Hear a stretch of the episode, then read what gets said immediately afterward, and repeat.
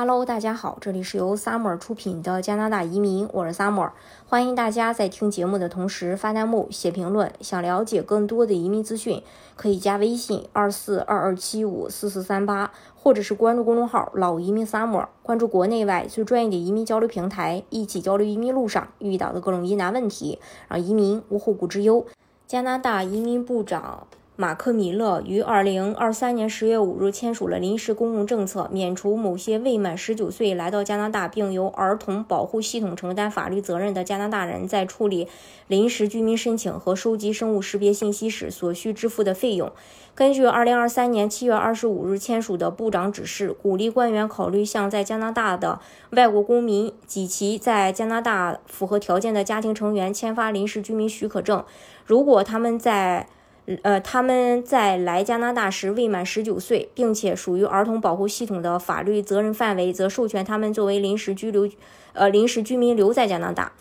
第一部分呢，适用于主申请人的条件资格要求。基于公共政策的考虑，当外国公民申请临时居留许可、工作许可或学习许可时，如果这些外国公民满足以下条件。授权官员可以批准豁免条例中要求支付手续费以及提供与收集生物识别信息有关的服务所需的费用的规定。还有，该国该外国公民十九岁前进入加拿大，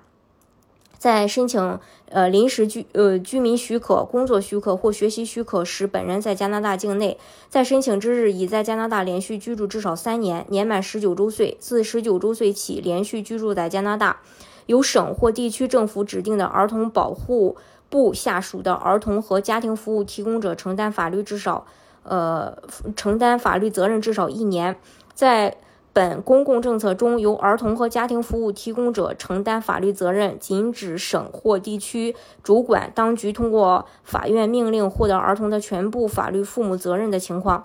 仅根据该法的以下任何条款不可入境：第三十六一分节、第三十六二分节、第三十八一 C 段、第三十九、第四十一 A 段，原因仅限于其进入加拿大或临时居民身份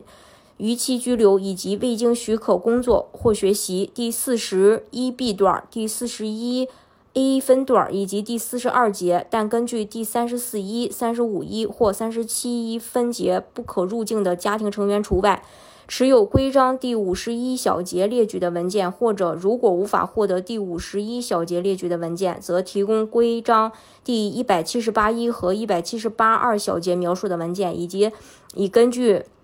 法案第二十四一分节提交了临时居民许可申请，或根据法案第二十四一分节获得有效期为六个月或六个月以上的临时居民许可证。并已根据实施细则第二百或二百零一条提交工作许可申请，和或根据实施细则第二百一十六或二百一十七条提交学习许可证申请。第二部分适用于加拿大境内家庭成员的条件资格要求。基于公共政策考虑，授权官员可批准符合以下条件的在加拿大的外国公民免于适用条例的规定。还有，该国公民根据条例第一三分节的定义是符合第一部分条件的外国公民在加拿大的家庭成员，仅根据移民法以下任何条款不可入境。第四十一